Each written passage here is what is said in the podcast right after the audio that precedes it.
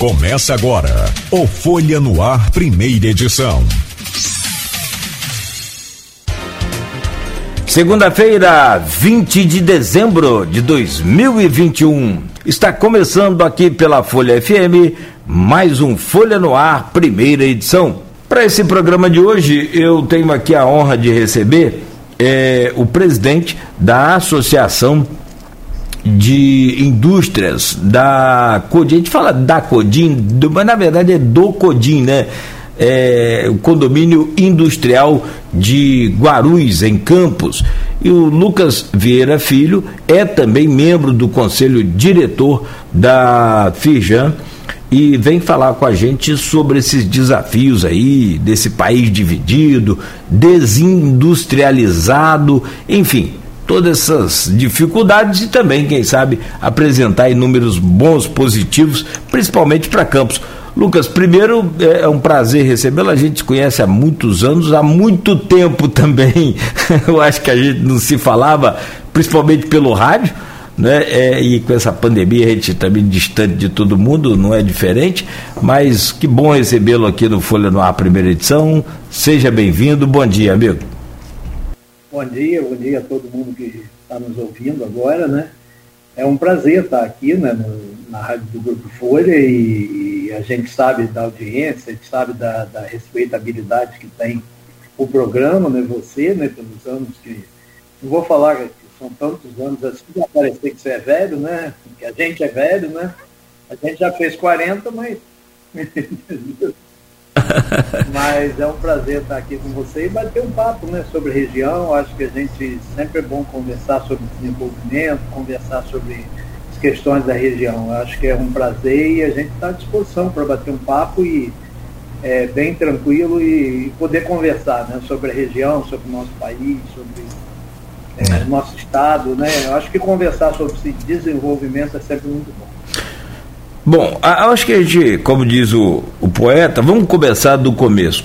Eu, há muito tempo eu não vou ao, ao condomínio industrial da, da, da de Guarulhos, o Codim.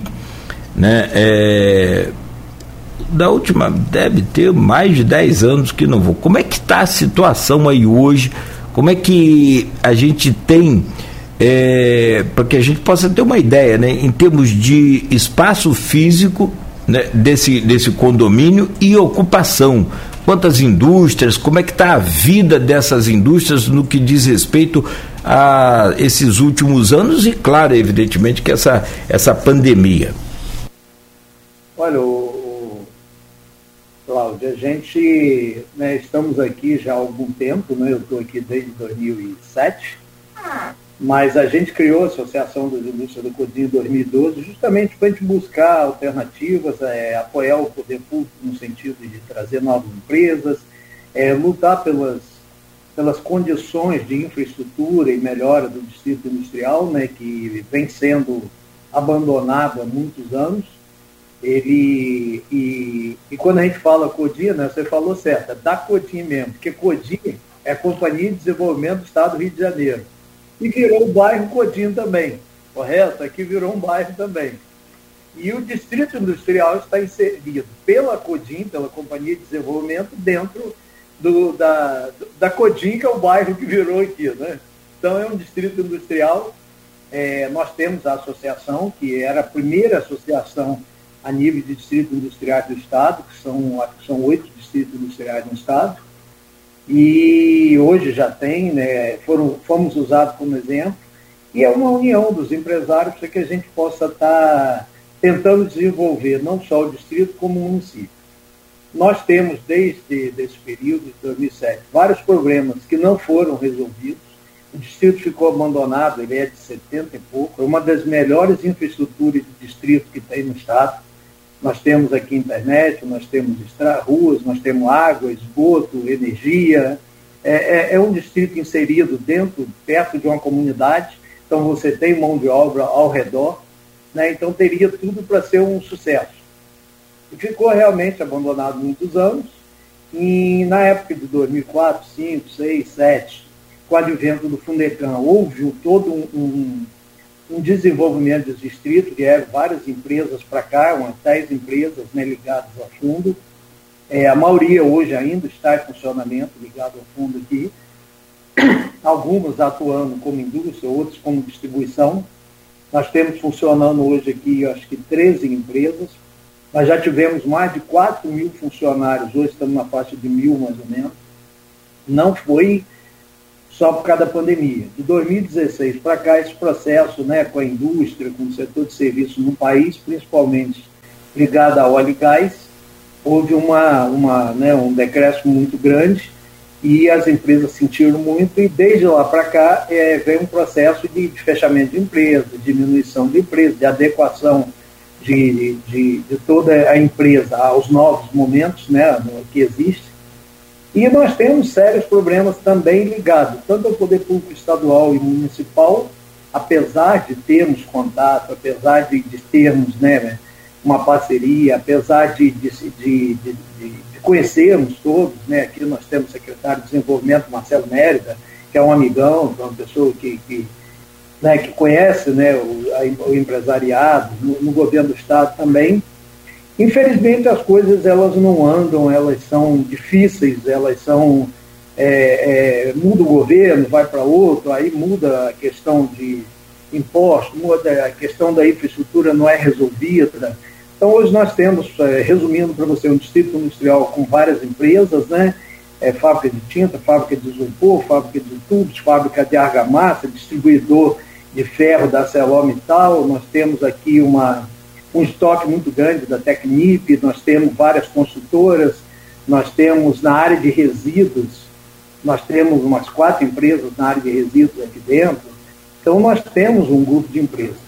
Enquanto a partida, nós temos vários terrenos abandonados, vários terrenos invadidos, inclusive terrenos da prefeitura, terrenos da, do Estado, por falta de, de interesse do Estado, da prefeitura de resolver os problemas, então, assim, é, é, eu digo que o distrito falta é, tem uma infraestrutura que está deteriorada. Nós precisamos trazer novas empresas, né? É, eu sou procurado por várias empresas de outros estados e municípios querendo vir para Campos, mas tem um conjunto de fatores hoje que prejudica e impede que outras empresas venham se instalar, talvez por falta de uma política específica para a indústria ou serviços, como a gente vinha conversando. Né? E Hoje a gente tem um problema aqui, nós levamos um ano esperando que limpasse, fizesse a limpeza do distrito. Né? Limpeza que eu digo no Belo das Ruas. Nós estamos há um ano com 70 lâmpadas queimadas, funcionários ficam no escuro esperando ônibus e vans e, e, e, com risco. Né? Nós temos um problema sério com as ruas do distrito, que estão todas buracadas, tem lugar que as carretas não conseguem passar mais. Nós temos um acesso a Codim que falta 80 metros para a gente ter um acesso à BR-101. E há 15 anos joga a culpa na rede ferroviária, no, na, receita, no, na, na, na, no DENIT ou na, na, na, área federal, ou, e nem a prefeitura faz, nem o Estado faz, são 80 metros. 80 metros de asfalto mesmo que eu estou falando. Já área desapropriada, área separada, a autopista Fluminense já fez a parte dela, Olha só, as carretas hoje com 70, 80, 50, 40 toneladas, elas têm que fazer uma volta e uma curva que quase não, é, não se consegue fazer por causa disso. Nós não temos uma manutenção. Então, assim, são coisas que, que algumas ligadas à prefeitura, outras ligadas ao governo do Estado. A gente tem estado constantemente, a CODIM teve aqui esse ano, nós tivemos várias reuniões, achamos que as coisas iam andar, não andaram, né, tem três, quatro meses que não voltaram. Temos dificuldades com a prefeitura em relação a essas coisas, apesar do Marcelo ter dado atenção, o Marcelo tem estado com a gente aqui, mas é, eu, eu, vejo que, e assim, não estou dizendo desse governo, porque a gente fala e parece que a gente está tá querendo falar de um governo específico, né, principalmente municipal, não. É, nos últimos anos, não houve atenção para a indústria, não, não há um projeto que possa atrair empresas para a região. Nós temos um projeto muito limitado dentro do comércio, dentro da. Né, então, isso faz com que a gente tenha dificuldades. Para você ter uma ideia, qual a dificuldade hoje aqui, por exemplo, para atrair empresas? Eu tenho terrenos e não tenho terrenos. Eu tenho áreas aqui disponíveis que estão com problemas é, documentais, judiciais, porque foram área devolvida por empresas. É, aí a CODIN, né, que é do governo do Estado, ela quer cobrar um preço aqui dentro mais caro do que fora do distrito industrial, do que lá fora. Mais caro do que na BR, quer cobrar o preço. O único incentivo que o Estado dava para você vir para o distrito industrial era uma área com preço incentivado.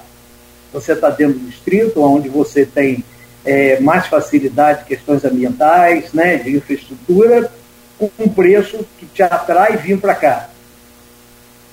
Tínhamos isso. Hoje aqui dentro é mais caro ser comprado do que lá fora. Nós temos problemas com a, com a prefeitura em relação à infraestrutura, questão de, do ISS, que, que, que, a gente tem uma isenção, mas tem vários problemas de interpretação e tal. Então, assim, a empresa me contacta, a gente começa um processo, e, e às vezes não avança porque você não consegue é, desenrolar a documentação, você não consegue ter um distrito também que as pessoas cheguem aqui. A gente teve a visita de várias empresas do Porto, eles chegam nas empresas e, e ficam encantados com a infraestrutura das empresas e olham o distrito e ficam apavorados com a, com a situação do distrito industrial.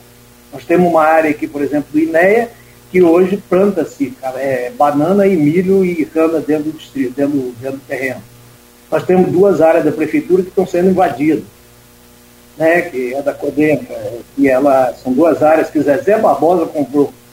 Você tem uma ideia do, do tempo. E a visão, ele comprou para fazer uma área de tratamento de resíduos em 1900 e não sei quantos. Então, assim, são problemas que falta sentar, ter boa vontade, resolver, para que a gente possa trazer.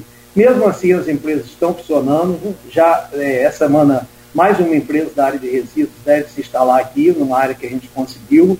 É, temos funcionários, as empresas funcionam, tem um trabalho junto à comunidade aqui, e, e é um distrito que tem tudo para a gente ser uma, a ponta de lança do desenvolvimento aqui do, do, do município e da região como um todo. É, rapaz, eu, eu sabia que estava difícil é, é, pelo menos imaginava né, que estava difícil, mas não nesse nível aí, ô, ô, Lucas. É, porque a dificuldade que você falou aí das empresas, a partir de 2014, a gente sabe como é que foi o Brasil inteiro, o mundo todo. Barril de petróleo, por exemplo, que valia 80, 70 dólares, caiu para 23, 21 dólares. Ah, os nossos royalties aí mesmo a gente consegue entender muito melhor isso. Agora, eu não sabia que tinha essas dificuldades estruturais. É, que na verdade eu considero, ao modo de analisar aqui, se é que me permite analisar, é simples de resolver. 80 metros de asfalto não são 80 quilômetros de asfalto. Eu, eu sinceramente, eu, eu tenho certas coisas que eu também não consigo entender. Aquele acesso à ponte Alaí Ferreira, pela Souza Mota, ali atrás do, do Exército, para dar acesso e, e, folgar aquele trânsito ali, até mesmo próximo ao Feira Machado, até hoje fica a prefeitura empurrando para Via Artérias, a Via Artérias empurra para a prefeitura e o problema não é resolvido. Né? Podia resolver o problema e depois brigava na justiça para ver quem é que ia pagar, chama o Tribunal de Contas, enfim. Agora, a coisa é muito pior do que eu imaginava então. Você teve já algum contato com o prefeito Vladimir? Você falou do Marcelo, mas não resolveu também a situação, pelo que eu estou entendendo. E apesar de, de, de, da competência e boa vontade do Marcelo, mas não foi resolvido até agora nada do que você solicitou e o que você solicitou e já chegou até a prefeitura, você sabe? Olha, eu tive uma reunião, o Marcelo fez uma reunião com o setor de postura, de limpeza pública, de iluminação, e eu gosto de ir sempre pelos caminhos corretos. Né? Às vezes chega um vereador, ah, eu vou lá falar com o prefeito, eu vou não. Eu acho que assim, a gente tem né, uma Secretaria de Desenvolvimento, tem um contato bom, como eu tenho no governo do Estado, junto à CODIM, e eu, a, a, gente fez a reunião, a questão da limpeza foi feita semana passada, né? 12 meses depois, mas foi feito. E a gente tem caminhado. Acho que essa semana eu vou estar com o Marcelo de novo e eu acho que o caminho tem que ser. O prefeito teve aqui, ele sabe.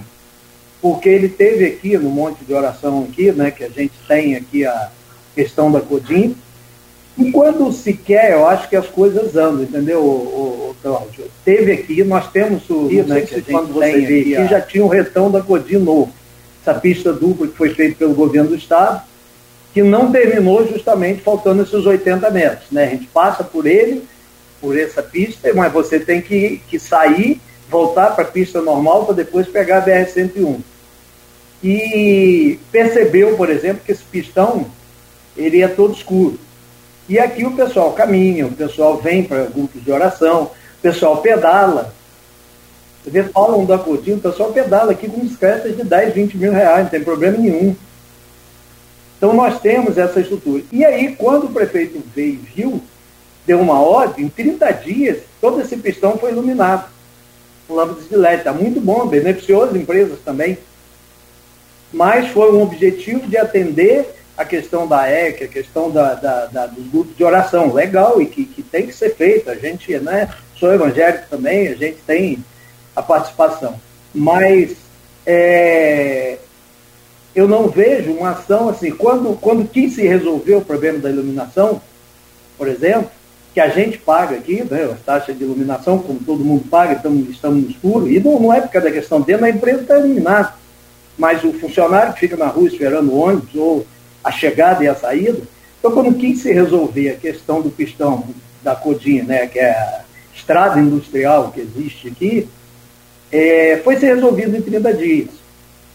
Né? Então, assim, mas a gente está indo pelo caminho, a gente tem conversado, né? quando a gente está falando, é, às vezes pode parecer uma crítica né, a um prefeito, ou na verdade isso vem de 15 anos, né? não é, não é uma, uma coisa que a gente vem se debatendo, vem lutando há muitos anos como associação, né, eu estou falando representando uma associação de indústrias, e a gente quer ver o desenvolvimento do município e passa por ter um, um distrito industrial com infraestrutura. Hoje se fala em fazer assim, um novo distrito industrial na divisa com São João da Barra. Agora, a gente está pensando em gastar quanto? Quanto custa um distrito? 50 milhões? Não sei.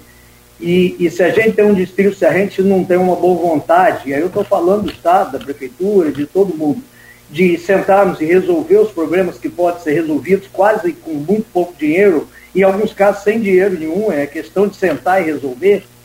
Então a gente está nessa luta para que seja. Eu espero que 2022 a gente tenha avançado e que a gente consiga. A gente está na parceria, a gente está junto ao poder público, a vontade é sempre de cooperar né? Você vê, a gente aqui faz parte do Conselho da Fijan, faz parte do Conselho de Desenvolvimento do Porto do Açul, faz parte do Conselho de Energia da Fijan, é, grupos de inovação da Fijan, grupo de inovação que a gente está trabalhando junto com a Prefeitura, tem a reunião 10 horas hoje, que é outro setor, né, inovação, que é, eu acho que é uma coisa que mais é, a gente precisa que seja visto com a importância que se deve dar à indústria, ao setor de serviço, ao comércio, ao desenvolvimento, uma importância maior do que se dá hoje a nível estadual, municipal e federal. Eu não acredito em riqueza, em desenvolvimento que não venha dessa parceria de, de desenvolvimento. Eu vejo você é, criar condições para que as empresas gerem riqueza, aumentar a base de contribuintes para que a gente tenha mais contribuintes e possa aumentar a arrecadação do município e não aumentar o imposto, mas aumentar a base de arrecadação do imposto.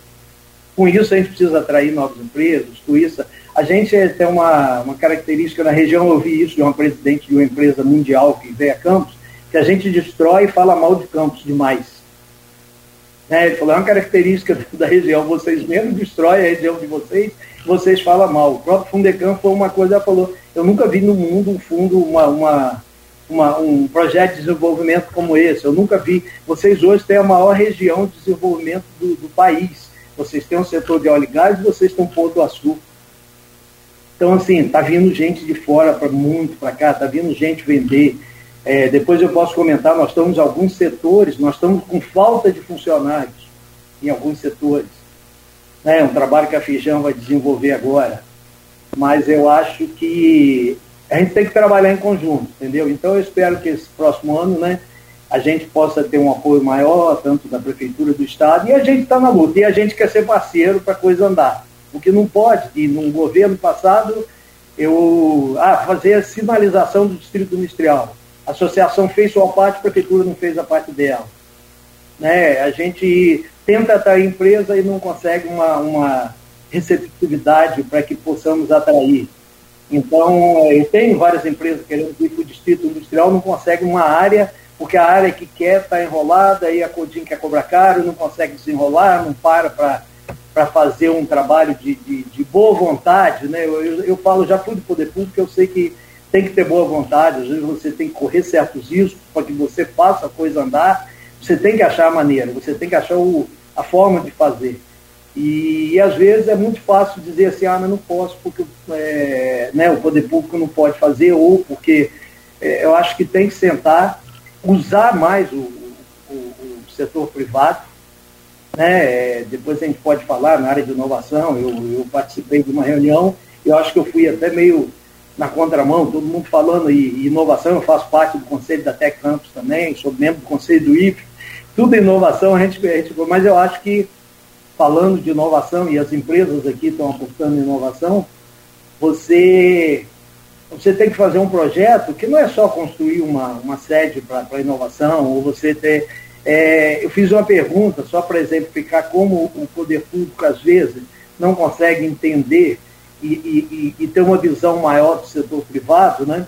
Eu falo, não, porque a gente tem 20 mil mês, tem um potencial muito grande de startup, de inovação, blá, blá, blá, blá legal, e eu acho que Campos, então, poxa, com as universidades que nós temos, com polo de inovação, com, com um projeto de inovação da prefeitura, tem tudo para deslanchar. Tá, a gente tem 20 mil em pequenas empresas. Quantas dessas são passíveis de inovação? Quantas pensam em inovação? Quantos desses empreendedores são inovadores? Quantos nós temos esse, esse, esse perfil? Nós fizemos um levantamento, nós sabemos aonde nós devemos atacar, aonde nós podemos é, dar incentivo. Embrap, o polo de inovação tem 6 milhões para inovação lá e não consegue emprestar, não consegue botar a fundo perdido. Você tem a Fijan com, com um projeto de inovação, o Sebrae com projetos com dinheiro para inovação. Agora, qual o perfil desse, dessa pessoa de inovação de startup? Como nós vamos fazer alcançar inovação dentro das empresas que já existem? Como nós vamos fazer que essas empresas inovem dentro dos seus produtos que já não sejam ultrapassados no mercado. Esse é um trabalho que a Fijan está focando até mais do que a nova inovação. Como que eu posso pegar uma indústria e fazer com que ela inove nos seus produtos, nos seus processos, principalmente, para que ela seja uma empresa inovadora. Ela não precisa parar de fabricar o produto que ela tem. Ela precisa fazer com que aquele produto tenha uma inovação que ele se adeque ao mercado que existe. Né? Então, assim, são várias coisas que a gente. Desculpe que eu vou falando, entrando no assunto, mas a gente está conversando sobre desenvolvimento, acho que tem muita coisa que, que a gente né, acaba falando, né? E aí eu vou até pedir licença aos ouvintes, a gente tem que fazer um intervalo, mas eu, eu, eu, eu vou voltar no próximo bloco com o assunto Codim. Não, não dá para a gente encerrar aqui e dizer que eu estou satisfeito com o que você está me passando e o que falta ainda né, te perguntar. Como, por exemplo, é, você cobra dos dois, né, dos dois poderes, o municipal e o estadual, e, e, você já falou do municipal, falou do Vladimir que esteve aí, mas até agora não resolveu nada. O que precisamos é de solução. Agora eu quero saber, e seu contato com o governo do estado? Cláudio Castro tem acertado muito e tem, sinceramente, vou até também emitir uma opinião aqui sobre a questão administrativa. O que ele surpreendeu a gente foi fantástico. Ah, mas ele privatizou. No, no, a solução que ele conseguiu para o Estado, as negociações com a dívida, né, toda a recuperação fiscal, a venda do SEDAI, amigo, o Estado está andando, está pagando em dia os seus servidores, tem dado inclusive em alguns momentos é, bônus. O, o, que eu quero saber é, está faltando alguma ponte, e aí não é a ponte física, não, é aquele elo realmente, para chegar até o governo do estado e falar, amigo, está cheio de indústria para vir para Campos. E vocês estão cobrando o terreno, o Estado quer vender terreno. E não se bastasse vender, está vendendo mais caro do que o, o, o, a área normal da cidade.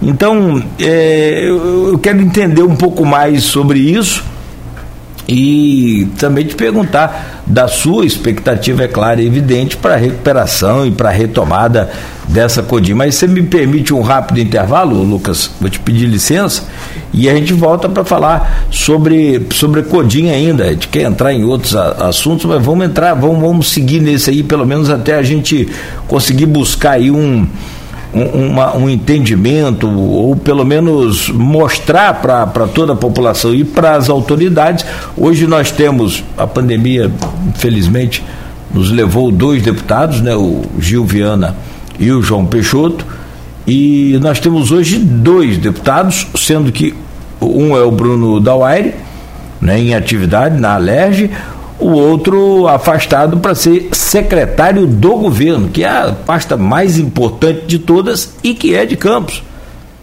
Né? E que pode ter acesso a essas informações também, que é o Rodrigo Bacelar.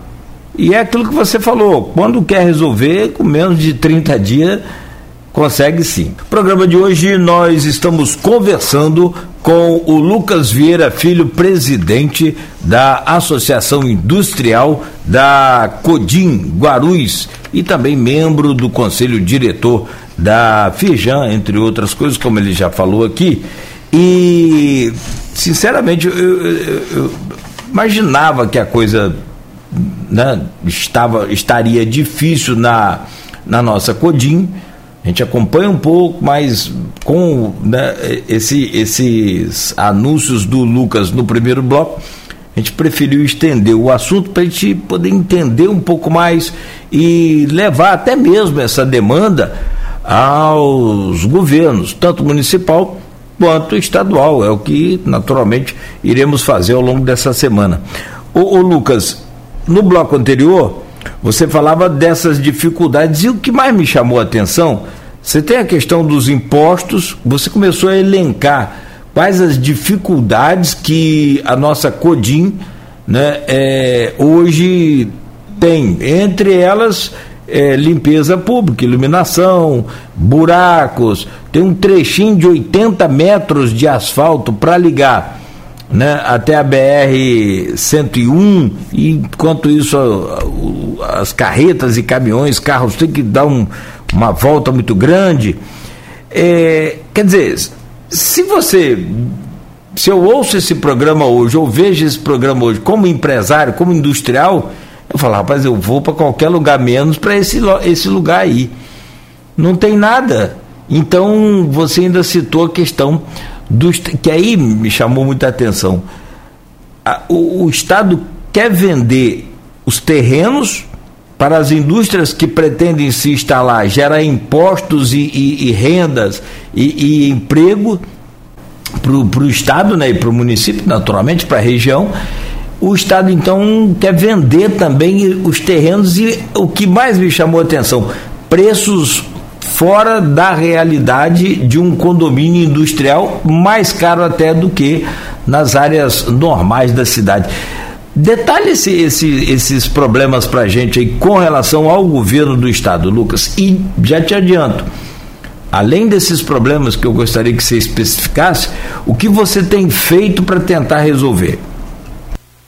Então, nós temos tido, né, o governo do Estado, através da CODIN, né, que é o órgão responsável do governo do Estado pelos distritos industriais do Estado, né, estiveram aqui no meado do ano, né, numa, numa aproximação, como você falou, da gente fazer com os deputados, até através do deputado Rodrigo Bacelar e, e através do Luiz Mário Concebida, que está na, na, Secretaria de Desenvolvimento do Estado, é, é, é membro aqui do, da, do nosso Conselho do, do, do, Distrito Industrial e tem nos ajudado muito junto ao governo do Estado, né? nós temos essa porta aberta, né? porque o Luiz Mário faz esse meio de campo, você conhece ele ele conhece tudo, né? tudo e mais alguma coisa. Muito bom, muito bom, sim.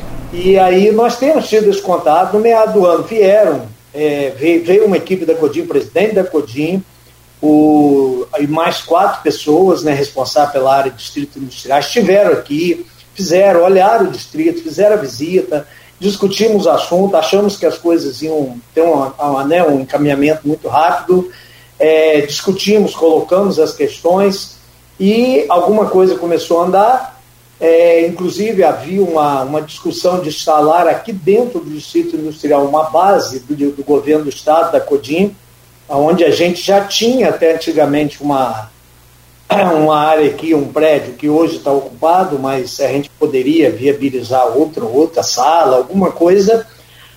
O objetivo que eles estivessem aqui dentro para poder participar do nosso dia a dia. Acabou que, por decisão talvez mais prática, que eles montaram uma base da Secretaria de Desenvolvimento de Estado lá em frente à rodoviária, né? Então a Codinha, a Gerrio e tal, a Secretaria de Desenvolvimento estão lá em frente à rodoviária. Eu tenho ido lá, conversado com o Luiz Mário, tenho, tenho tido essa oportunidade. Só que as coisas né, no Estado elas demoram muito a acontecer e né, para fazer uma, uma, uma, obra de entrada, de acesso, fazer uma obra de, de melhoria né, que eu acho que a parte mais que toca ao Estado seria essas duas obras de acesso e a obra da, da, da pista aqui dentro. É, a gente está sempre entrando em contato e há uma promessa disso acontecer, mas aí fala, ah, mas tem que conversar com a rede ferroviária, porque tem que atravessar. Eu uso isso há 15 anos. Né? A prefeitura deve essa desculpa, o Estado deve essa desculpa. O dia que o ministro que o prefeito conversou com o ministro, o ministro disse que estava resolvido, que era só botar que ele resolvia na hora, o Tarcísio, e a gente não vê isso andar. Então, assim, a gente tem tido, sim, tem tido um contato com o Estado, tem tido contato com a Prefeitura.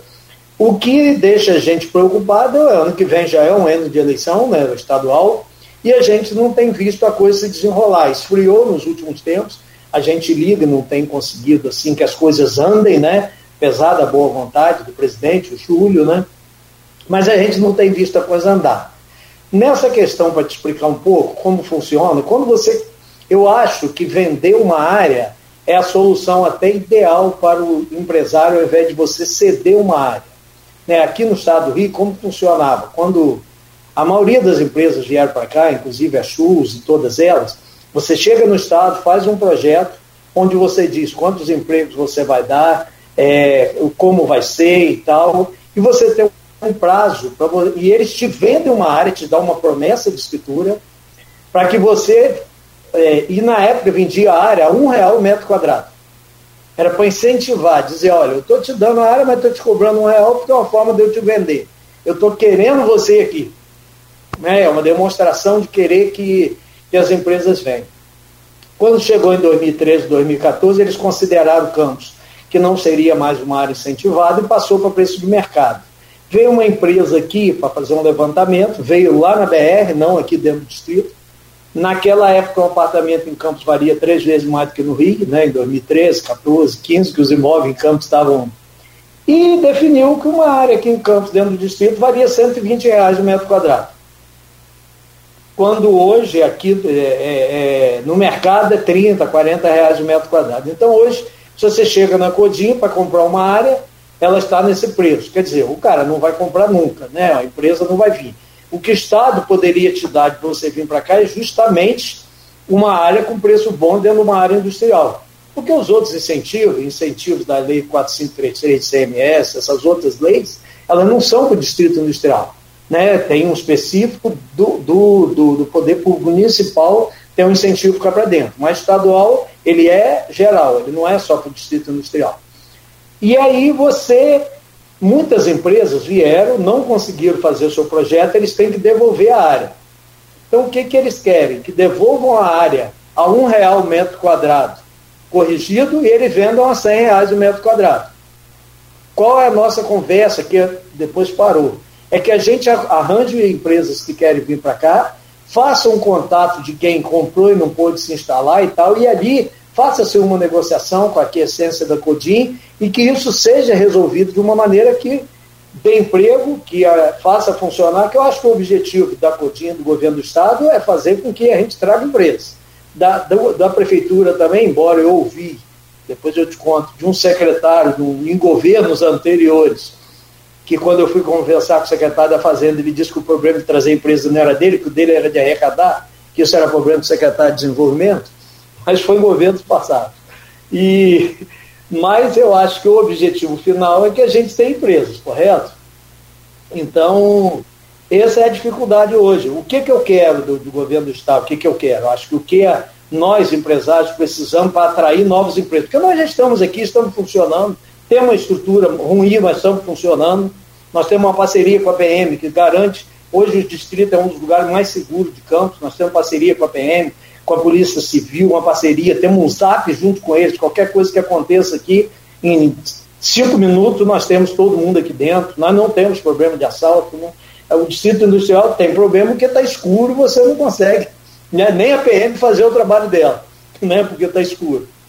Mas o que a gente quer é uma boa vontade onde se diga, olha, vamos ver todas as áreas que estão com problemas de documentação, que a gente pode disponibilizar e a gente possa junto fazer com que isso é, passe para outras pessoas, que isso faça com que venham outras empresas. Né? Então essa é a nossa conversa hoje. No poder público tudo é muito demorado, tudo muito enrolado. O Luimar tem feito esse trabalho de, de tentar nos ajudar, mas a gente não tem visto o resultado. É o que você falou, você quer ver resultado, e eu não tenho visto resultado, nem de um lado nem de outro. A gente espera realmente, a expectativa é que a gente possa avançar. Para as empresas que estão aqui, a gente está instalado, a gente tem é, estrutura própria, a gente está funcionando, só que é um desejo das empresas e das entidades de campos que a gente traga novas, né? A gente quer ver a coisa andar. O comércio de campos é resultado de você ter indústria e setor de serviços forte, de você ter um porto forte, de você ter um setor de petróleo forte, e isso vai refletir aonde? No comércio, vai refletir mais empregos, vai refletir, refletir na região. E aí a gente pode depois falar um pouco dessa diferença entre é, a indústria o serviço para o comércio, como que isso é, gera riqueza dentro do município, vindo de fora para dentro, não sendo só aqui dentro. Né? Mas é, respondendo a sua pergunta, a gente tem sim tido contato, a gente tem, a gente tem um outro time, né, o time do empresariado, é um time de resolver, e o time do poder público não tem sido esse. Né? E a gente fica nessa angústia, nessa coisa de querer resolver, querer fazer andar, até porque quando a gente pede uma empresa, ela não vem mais, ela foi para outro município, ela foi para outro. Né? Nós temos ainda um problema de SS aqui, de diferença de SS de campos para outros municípios, que está fazendo também que a gente é, não consiga atrair empresas de serviço para cá, embora aqui dentro a gente tenha uma isenção, mas tem uma dificuldade na, nessa operacionalização. Então, é, respondendo mais a sua pergunta, nós temos sim o contato do governo municipal, estadual, as coisas estão andando, não no ritmo que a gente precisa, temos tido sim o apoio, mas não no ritmo que a gente precisa. Não dá para a gente esperar que o Porto, por exemplo, a gente vê uma, uma palestra do Porto lá na Fijan e tal, tudo que eles fazem que vai acontecer nos próximos dois anos acontece muito mais. Porque ele não depende do poder público, eles, eles adiantam, eu faço parte do conselho, a gente vê e, e hoje a gente está deixando, a gente pode entrar nesse assunto, de aproveitar o potencial que o Porto tem. Potencial grande para as empresas de campo, potencial grande de, de emprego na região, embora seja uma potência. Mais de 50% dos empregos do Porto hoje são de campos. Né? Mais, tem muitas empresas prestando serviço para o Porto hoje, mas a gente tem um potencial aqui para é, desenvolver a região, porque nós temos um dos maiores investimentos do país aqui na nossa região hoje, eu converso com pessoas, né, eu participo de um grupo a nível de Estado, setor metal mecânico, e todas as perguntas são como é que a gente vai para Campos, como é que está o Porto, como é que está a Petrobras, como é que está a região de Macaé, como é que está aí. Eu sei que aí tem muita oportunidade e tal, e a gente aqui, é, por culpa às vezes das empresas, por culpa do poder público, a gente não conseguiu ainda usar todo o potencial, embora esteja usando. Depois eu posso falar de um projeto que a Fijão vai estar desenvolvendo para o setor metal mecânico, e o setor de construção civil junto com o Porto. E eu acho que esse ano vai explodir isso aí para as empresas de campos. O que que, quando você fala que não estamos é, é, aproveitando o desenvolvimento que o Porto está trazendo, o que, que, que você quer dizer com isso? Em que parte não estamos aproveitando? Eu acho que nós não estamos aproveitando todo o potencial que tem. Se você. As pessoas de Campos, na maioria, não conhecem o Porto, não conhecem o potencial do Porto, as empresas de Campos ainda é, não conhecem todo o potencial que existe, né? E quando a gente olha para alguns setores, como metal mecânico, como construção civil, como alimentação, como vários outros setores, existe um monte de oportunidade no Porto. Só que as empresas de Campos aí têm uma culpa que é do poder público de não não, não abrir essas portas, não de alguma maneira identificar né, quais são os potenciais de trazer para as empresas, mas também isso eu acho que as entidades têm que fazer e as empresas têm que buscar. Não adianta a gente ficar esperando. E lá na FIJA a gente tem feito, nós temos dentro do conselho o Anderson, né, da Porto do Açu, e a gente tem feito esse trabalho. Há uma, uma grande quantidade de oportunidade para que as empresas possam trabalhar para o Porto. Para isso, é preciso se preparar. Né? É, Reclama-se que o Porto dá oportunidade para as empresas de fora. Não, o Porto tem dado oportunidade para as empresas daqui também. Só que as empresas têm que entender qual é o foco, qual é a oportunidade, qual é o nicho de mercado que ele tem que atacar. Isso é poder público, junto com as entidades, junto com as empresas, tem que ser desenvolvido. Já tem, as pessoas não sabem, mas tem muita empresa de campo trabalhando no Porto. Tem muita empresa de campo. Eu dou consultoria para algumas que trabalham no Porto hoje. Só que as empresas têm que ter uma questão ambiental legalizada, tem que ter ISO, tem que ter a documentação em dia, tem ter, isso faz parte de um novo mercado. É o mercado de óleo e gás é assim, o mercado de, do, porto é assim, o mercado a nível nacional, as empresas têm que estar preparadas para isso. Não adianta achar que ah, eu tenho um bom produto, tem preço. Mas você tem que ter várias outras coisas para que você entre nesse mercado. Então, exemplificando esse trabalho que vai ser desenvolvido com a Fijan, nós vamos fazer reunião com o setor de compra do porto para a construção civil, para o setor metal mecânico, o Anderson está preparando isso, nós vamos ter um evento onde as empresas vão para se apresentar para o Porto, onde o Porto vai se apresentar para as empresas, nós vamos ter uma visita ao Porto, nós vamos identificar mais para isso, qual o trabalho anterior. A Fijan está fazendo um levantamento de quantas empresas tem do setor, que nem a prefeitura tem, nem o Estado tem, tem basicamente assim, vai por KINAI. Mas nós temos, se você pegar em Guarulhos, eu te garanto que do setor metal mecânico, de pequenas empresas aqui, deve ter umas 100 pelo menos.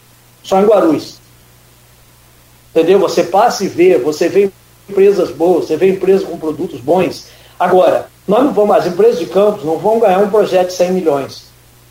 Quem ganhou o projeto de 100 milhões vai contratar as empresas de campos para fazer um projeto de 100 mil, de 500 mil, de 1 milhão, de 2 milhões. Esse, esse, esse é, o, é, o, é o nicho de mercado, que, de mercado que a gente tem. Óbvio que a gente tem algumas empresas de campos grandes, por exemplo, de construção civil, que podem participar.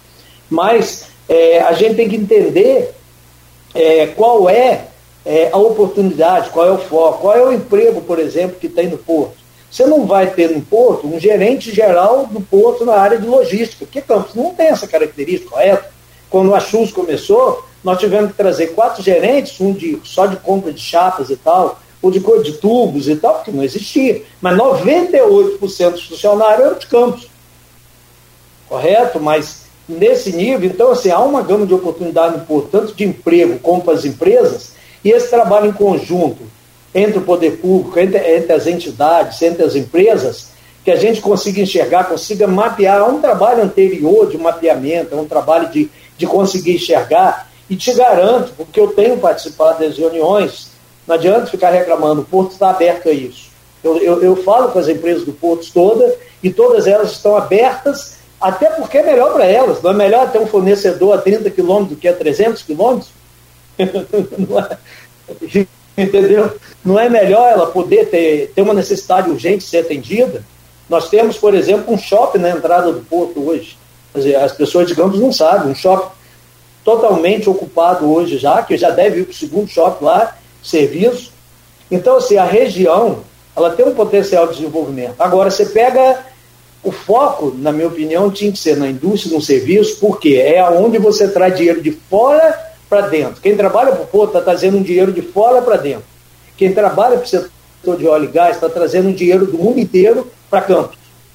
Né? Diferente de quando você traz uma empresa comercial para Campos, né? vai inaugurar hoje um atacadão, passei na frente, é uma fila enorme lá é legal, vai dar emprego, vai dar valor agregado do CMS para Campos, gera é, energia dentro da cidade, né? É, é, um bom potencial.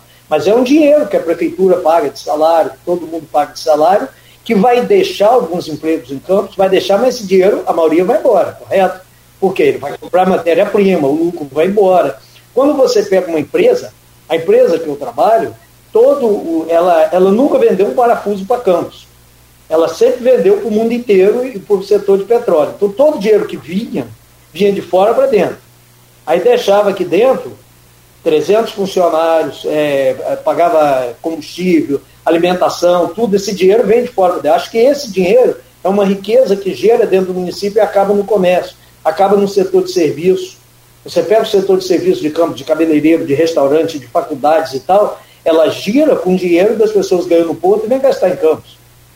Então, assim, eu acho que a economia, para ela gerar, ela tem que ter uma geração de riqueza que ela seja constante, que ela venha de fora para dentro. E eu acho que o porto é, é um aspecto para a gente, é uma oportunidade que a gente tem. E a gente tem que é, trabalhar em conjunto para que isso se, se torne uma realidade maior. Eu tenho um exemplo, quando a empresa que eu trabalho fechou as fábricas, nós tínhamos uma, uns 40, 50 funcionários administrativos treinados, capacitados, com formação e com prática de mercado na área de RH, na área de compras, na área de vendas, na área de, de, toda, de contabilidade, em todas as áreas, é, com faculdade, terceiro grau. 80% estão nas empresas do Porto hoje. Essas, essas pessoas que ganhavam um salário médio maior, porque a indústria acaba tendo esse salário médio maior, ela teria que voltar para trabalhar em campos, numa, é, fora do seu setor, ganhando menos. E elas, todas que, que foram treinadas, que tinham capacidade, elas estão trabalhando no Porto hoje. Então, assim, eu acho que nós temos um potencial hoje, né, a gente fala de problemas, mas eu acho que a gente tem um potencial agora, a gente tem que resolver nossos problemas. Você falou da ponte. Tem dia que eu levo 40 minutos, 50 preso naquela ponte, porque não consegue se chegar, eu acho a incompetência, não sei de quem, também não quero, né? De não poder abrir um, uma, uma, um buraco que já está pronto. Ah, eu não tenho competência para acabar com que a água entre aqui, ou porque eu não tenho essa competência para fazer, então eu abro. Durante 15 anos passou-se ali. Aí uma carreta que você aluga um contêiner para chegar no distrito inicial para voltar para o Rio no mesmo dia, senão você paga, só, paga uma diária, às vezes é duas horas para atravessar campos. Se um produto sai daqui para ir para o porto, ele tem que atravessar a cidade, nós não temos a ponte de integração. Então eu falo assim, é, é, uma coisa que a Fijam briga é isso, é a infraestrutura do Estado. Ela entregou um pacote ao governador de infraestrutura. Então acho que o poder público tem que fazer esse trabalho. O poder público tem um trabalho que não é de, de montar empresa, não é de, de, de fazer. O poder público tem um trabalho de facilitar, de desburocratizar, de criar infraestrutura, de fazer com que os mercados funcionem. Acho que esse é o papel que o poder público e as entidades, têm. nós temos o SEBRAE na região, nós temos, quer dizer, nós temos tudo aqui para poder avançar. E às vezes há uma desconexão. Né? Então eu acho que isso ainda falta a gente trabalhar mais aqui. É, essa desconexão aí a gente consegue perceber isso tanto no varejo quanto no atacado, a coisa é muito complicada. Eu conversava aqui com o Guilherme Resch, diretor do Sebrae Campos e fala, cara, o que tem de projeto aqui, de dinheiro para tocar projeto é uma barbaridade e as pessoas não procuram. Hum, não entendo, ele não consegue entender e a gente também não. Você falou mais cedo sobre a questão dos é, setores com falta de trabalhadores em campos. Você pode especificar isso, por favor?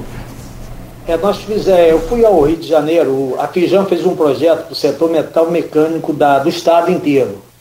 E a gente teve uma reunião no Rio com o lançamento desse projeto, e aí foram vários empresários de campos. Né, e a gente vai conversando. E aí eu começo a receber ligação de alguns é, procurando torneiro, caldeireiro, soldador. Porque houve uma demanda muito grande para o Porto. É o que eu falo, mais de 50% dos funcionários de Porto são de campos. E nessa área técnica, a maioria são de campos. E é um salário médio melhor, é, são carteira assinada, tem que estar com, né, com toda a legalização em dia. E tem os funcionários que trabalham para o Porto, mas tem as empresas que prestam serviço para o Porto. Né, nós temos várias aqui no setor de tornearia, no setor de caldeiraria, no setor de prestação de serviço de, de várias coisas, no setor de, de construção civil. Estão vendendo para o Porto, estão prestando serviço e hoje começou a virar, ter uma demanda, né? Lá, a Campos está aumentando o emprego. Está normal, nós estamos numa. Nós tivemos no fundo do poço, nós estamos recuperando. Correto? Nós estamos recuperando. O Brasil inteiro está recuperando. É normal, a pandemia está acabando. É uma, é, uma, é uma coisa natural que as empresas comecem a voltar. Mas há algumas demandas específicas que falam, então nós fizemos uma. O que eu falo que tem que agir rápido, né? A gente teve uma reunião com, com o Beto lá da Fijão, com, e agora marcamos uma reunião já para essa semana com, com o Senai, com, com outras entidades para que a gente possa trazer, porque o que eu acho que falta entre o poder público é fazer, às vezes, o que a gente vai fazer agora. Tá, diz para a gente o que está precisando. Não adianta o Senai, o Senac, quem for, formar pessoas que eles acham que deve formar. Eles têm que formar para atender. Então, por exemplo, está se propor uma reunião essa semana para que os empresários digam quais são as demandas, que tipo de funcionário você quer ter, precisa ter, para que a gente que eles possam estar atendendo essa demanda específica do setor. Essa agilidade que tem que ter, eu acho que o poder público também pode participar disso, até porque nós temos FAETEC, nós temos né, IF, nós temos várias, várias outras entidades que podem formar mão de obra. E, e Campos tem uma mão de obra boa, tem uma mão de obra que atende, mas já começou a ter dificuldade. Quando você começa a ter dificuldade e que você não tem mão de obra, você começa a perder competitividade. Ou você começa a ter que trazer de fora. Então, o fator da competitividade, ela não é só impostos, é, é, é todo, né? A gente tem uma energia cara, você tem todo um conjunto de fatores que faz com que é muito difícil produzir no Brasil. E a gente volta para aquela coisa da desindustrialização. Eu tenho um exemplo, a indústria que eu trabalho, ela tinha uma indústria na, tem uma indústria na Alemanha. A, a nosso custo indireto de produção, aquele custo que não está ligado direto à produção, que são funcionários da produção, lá na Alemanha era de 6% do custo da empresa, aqui era de 23%. Aqui eu precisava ter seis pessoas no RH, cinco na contabilidade, seis não sei aonde, seis para falar por quê? Porque eu preciso atender uma demanda de, de, de, de burocracia, de, de, de medo de, de, de de você ter problemas trabalhistas, de você ter problemas que são criados no Brasil, onde você tem toda né, essa. E aí o medo de algumas pessoas trabalharem para o porto, para o setor de óleo e gás, é essa. Porque ele tem que mudar, ele tem que investir pesado em, em funcionário, tem que investir em legalização, tem que investir isso. E se você não tivesse retorno, você quebra, porque você investiu. A maioria das empresas que eu vejo que, que às vezes investe muito pesado e que tem algum problema foi porque investiu. Não é porque o cara é, quis quebrar, não. Ele, porque ele investiu e acabou não tendo retorno. Veio uma pandemia, veio uma. Né? Então a gente tem. O próprio Fundecan, né? É, é, tem exemplos, tá, e aí a gente pode depois, é um assunto que às vezes as pessoas não querem falar, você não vai, eu falo, não tem problema nenhum, eu fui presidente dois anos, né? Só dois anos lá, é algum tempo, mas eu conheço. Conheço as empresas que vieram, que chegaram, que montaram, que quebraram, que algumas não pagaram, que botou seu patrimônio em jogo, que as pessoas perderam tudo, que o empresário veio e investiu, e que hoje nós temos sete, oito áreas já retomadas aí do Fundecan, que precisam ser dado destino, porque tinha garantia, porque tinha coisa, e nós conseguimos, por causa de política também, destruir um projeto que teve seus erros, teve seus acertos, né, mas que também foi colocado em xeque por questões políticas. Né, foi feito algumas coisas. Então, assim, é, eu acho que todo mundo tem que trabalhar para o bem. É o que eu te falo que eu detesto o radicalismo de esquerda e de direita. Eu acho que se todo mundo trabalhar pensando, né, a gente tem que ajudar o governo municipal, a gente tem que ajudar o governo estadual, tem que cobrar deles como entidade, né, para que as coisas andem. Mas eu acho que, que nós temos, como empresários também, de fazer a nossa parte, que é enxergar mercado, que é qualificar, de preparar nossas empresas para o mercado, de participar das entidades, porque elas tenham força e que tenham é, voz, que ouçam nossas as entidades. A Fijan fez uma, uma série de sugestões para os governos municipais através do, setor jurídico dela, do setor de infraestrutura, e está entregando a cada prefeito para como sugestão. Alguns prefeitos não conseguiram marcar até hoje porque exerceram. Não sei se vocês estão com medo que a gente vá reclamar, não, você está querendo entregar sugestões, ele está querendo entregar, dizer, olha, nós temos um departamento aqui que pode ajudar muito em pesquisas, em informações, nós podemos participar. E eu acho que falta, às vezes, é, é, e eu fui do poder público, enxergo isso, que às vezes a visão ela é, é né, eu ouvi de, de, de, de, também do governo anterior, ah, empregar, o funcionário só sabe, o, aí as empresas só sabem querer pedir. Né, eu vi isso. Então essa visão, às vezes, que o poder público tem do empresariado, né, e que o empresariado tem do poder público, né, ela, ela tem que se quebrar e ela tem que trabalhar em conjunto. Mas para isso, eu acho que o, tanto o município como o Estado tem que ter um projeto de desenvolvimento que a gente enxergue como um projeto de desenvolvimento. E não como né, uma, uma coisa fatiada aqui, que por um setor, por outro, a gente precisa trabalhar em conjunto. Desculpa Olha, eu falo muito. É, não, não, não. Acho que um raciocínio está ligado diretamente ao outro. E aí vem essa questão de, de formação de, de mão de obra e essa demanda toda. Você falou uma coisa muito importante. Não adianta, e nós temos um, um parque é, é, universitário em campus fantástico, né? São mais de 20 mil alunos. Né? É, e não adianta é, você formar é, astronautas se nós não temos nenhuma base para lançar foguete. Uma coisa desconexa. Você colocou muito bem aqui mais cedo. Há uma desconexão muito grande. Né, nos setores em campos. Até tem um ouvinte nosso que é o Maurício Batista, ele está desde o primeiro programa, é fiel aqui ao programa. É, e ele diz aqui: Porto emprega engenheiros, operário não tem emprego porque não qualifica as pessoas de São João da Barra em Campos. Eu, eu já acho o contrário. O, o Porto empregou e emprega muito ainda mão de obra bruta. Ainda falta empregar mais engenheiros e, e, e administradores aqui. Mas aí é aquilo que você falou. Será que as universidades, as faculdades estão formando e os cursos técnicos estão formando profissionais para a demanda que as indústrias da região é, é, têm? Né? Eu, acho, eu acho que é isso mesmo. E você tem que fazer o seguinte: também as indústrias e, a, e, a, e o porto e, e, a, e as entidades estão informando também as universidades, passando para ele qual é a demanda. Por isso que eu falo que tem que ser um conjunto. E esse trabalho que a gente está fazendo com o Porto é esse. E eu falo que às vezes a visão ela é um pouco é, de desconhecimento do que há. Se você olhar, é, nós temos quando tem construção, você tem uma mão de obra, está construindo agora, começou a GNA 2 lá da termoelétrica, né? Você vai ter mais mão de obra de pedreiro, de construção civil e tal. Quando termina, você né, tem um outro tipo de mão de obra.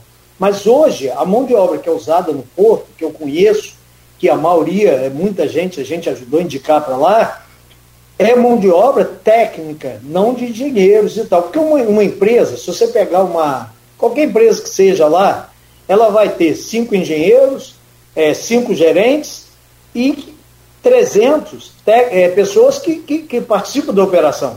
Na verdade, é o contrário, a maioria é pessoas operacionais. Se você pegar uma empresa como a Beport, como, né, que tem várias empresas ali, são 700 funcionários. Mais de 600 são ou do administrativo ou operacionais, são pessoas, são soldeireiro, caldeireiro, soldador, operador de logística, operador de, de guindaste, operador disso, operador daquilo, é, a maioria é isso. Porque esse que é o volume maior. Isso é um emprego que tem um, um, um nível de, de salário que não é alto, mas é um nível de salário médio, né, com benefícios e tal, eu acho que a gente tem que buscar isso para refletir cá no comércio, entendeu? Então, essa, essa, esse trabalho em conjunto, né, que eu acho que, que é um papel que as entidades têm que fazer, que o poder público tem que fazer e trabalhar em conjunto, e o Porto tem dado essa oportunidade, né? Eu, eu, eu, falo porque eu ouço muito assim, ah, não, o Porto só contrata gente de fora, porque não, eu, eu vejo o que, que acontece, eu participo lá do conselho. Então você vê a, a, a ânsia do porto de cada vez estar mais inserido dentro do contexto da comunidade. Agora, é um trabalho, é um trabalho da própria comunidade entender as oportunidades que tem. É um, é um trabalho que, é, se você olhar, tem gente de Cardoso, de Italva, de Itapiruna, de, dos lugares todos participando do, do porto hoje. Tem empresas da região toda prestando serviço. Agora, ainda existe um mundo para avançar enorme, que temos que avançar.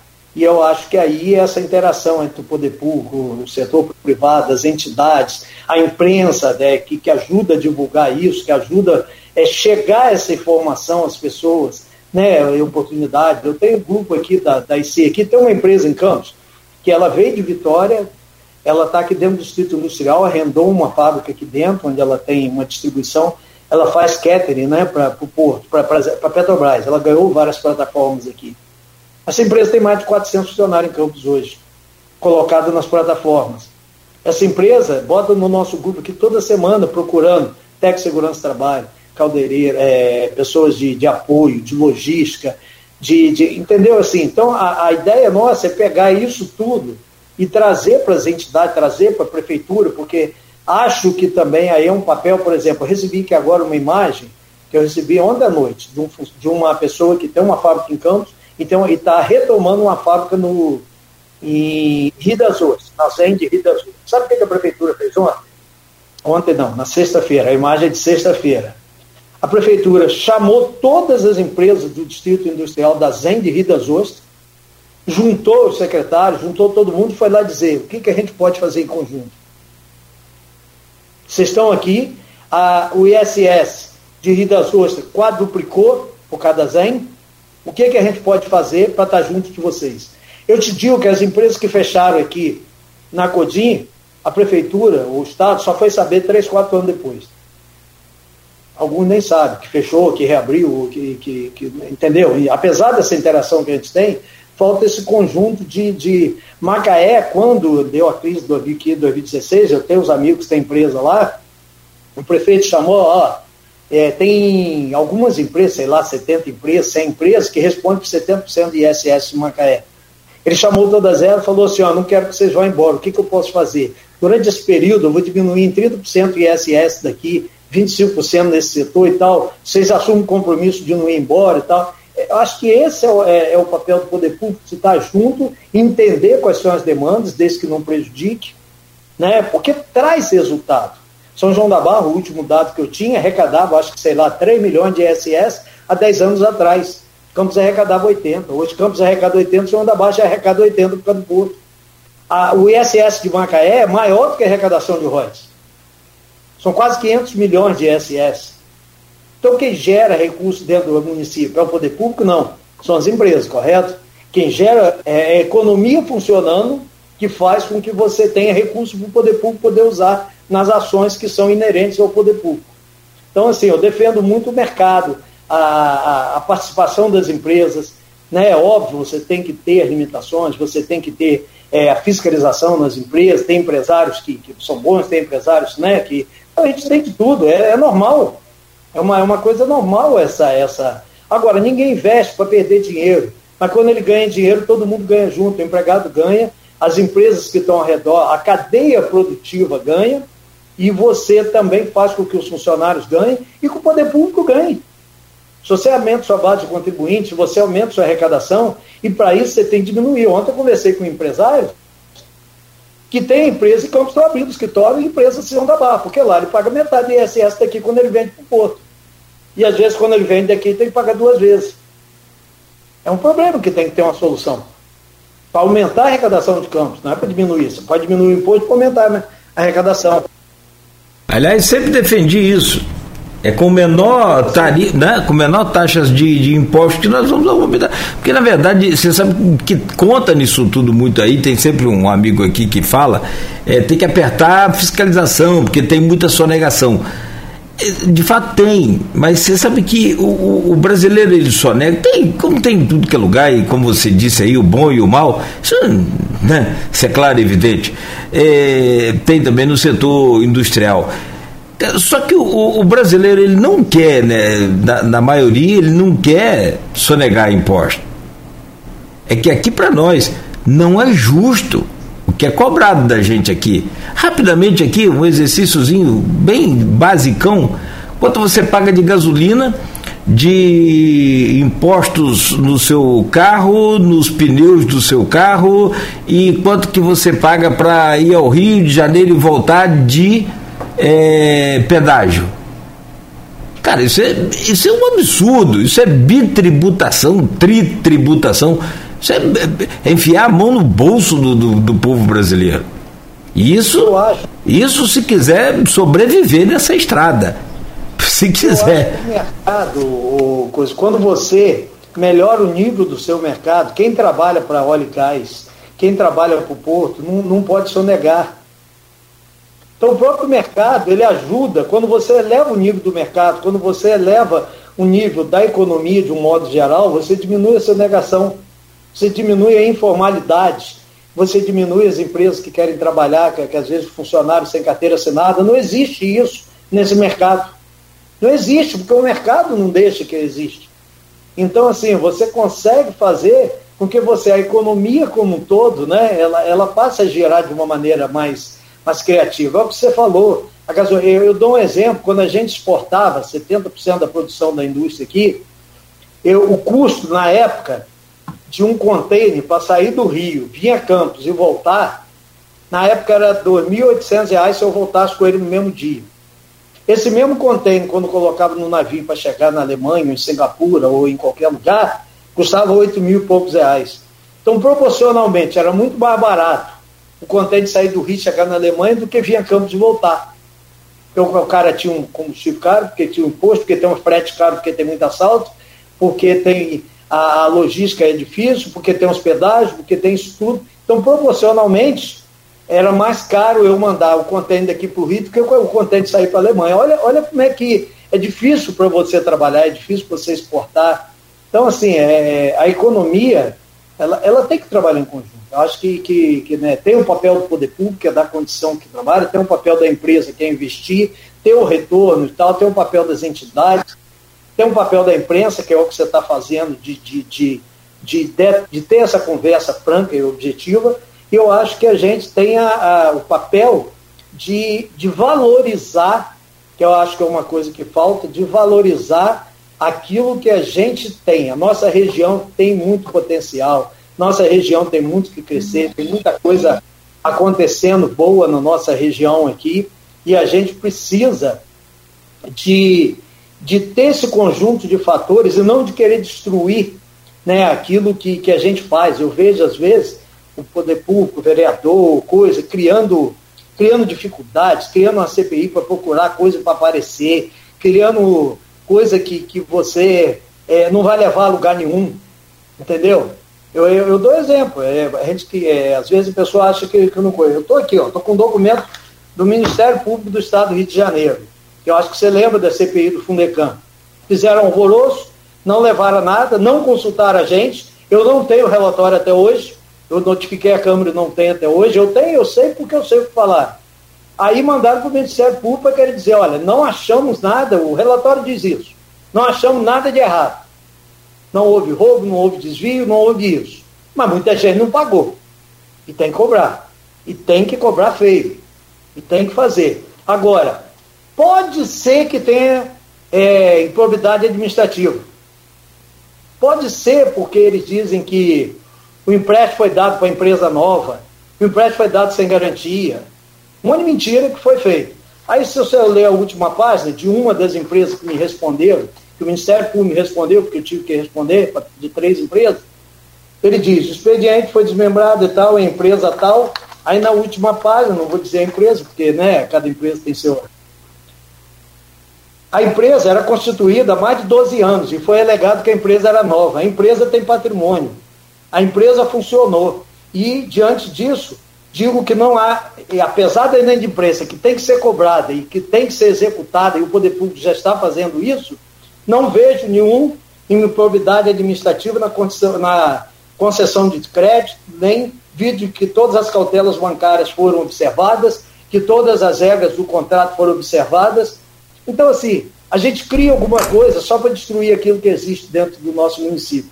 Isso me deixa triste, porque na verdade a gente tem que trabalhar para que as coisas funcionem. O papel do vereador, o papel do, né, de todo mundo é fazer com que as coisas funcionem. Né? E não ficar procurando querer aparecer em cima de coisas que acabam prejudicando, né? É, eu ouvi de, um, de um deputado uma vez, ele falou, cara, vocês estão reclamando que quer tirar o ROD de vocês, vocês mesmo disseram que o ROD foi mal usado. A gente tem que dizer, não é isso. Mas a gente tem que partir assim, como não vão usar melhor. E não para ficar reclamando que, sabe, a gente precisa avançar. Eu lidou com muito empresário de fora, muita gente de fora. De Macaé, por exemplo. A mentalidade do empresariado de Macaé, do, do, do poder público, é, é, diferente. Até porque atua num mercado diferente, que é o mercado de óleo e gás. Entendeu? Então, assim, é, a gente tem muito para melhorar, mas a gente tem um potencial muito grande. O Campos tem tudo para ser uma, uma força. É, não, sim, não tenha dúvida, concordo com você. E, e, e, também quanto à questão de investigação, é aquilo que você falou, tem que saber se os prós e contras, bota na balança. vai... Tem que investigar, mas não tem que usar isso como é, coisa política. Exatamente. Agora, eu, eu, eu acabo, a gente tem um assunto aqui para tocar até meio-dia esse programa.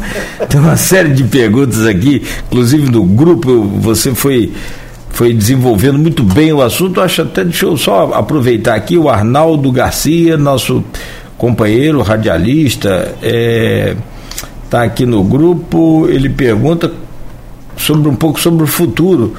É, como que você projeta os investimentos anunciados para a região, como o complexo do Açu, ferrovia? Parece que o governo do estado agora deu um sinal verde, né?